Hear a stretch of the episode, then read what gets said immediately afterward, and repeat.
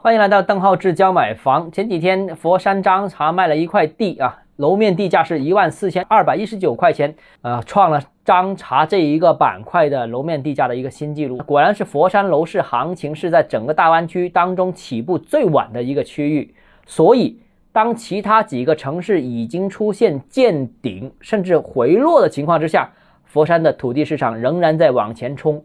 那结合目前的大形势，佛山的楼市很可能会在两三个月之后会见顶。什么叫见顶呢？就是成交量萎缩啊。当然，现在我们已经见到成交量萎缩，但是现在只是一个单周的数据，月度数据我们还需要进一步观察。那如果连续成交量萎缩的话，那就基本上见顶就确认了，后续就是房价跟跌的这样一个情况。那当然，整个佛山楼市可能会呈现出各区分化的情况。那之前大热的一些板块啊，比方说像南海或者是临近广州的这些板块，价格回落，我个人认为是大概率事件。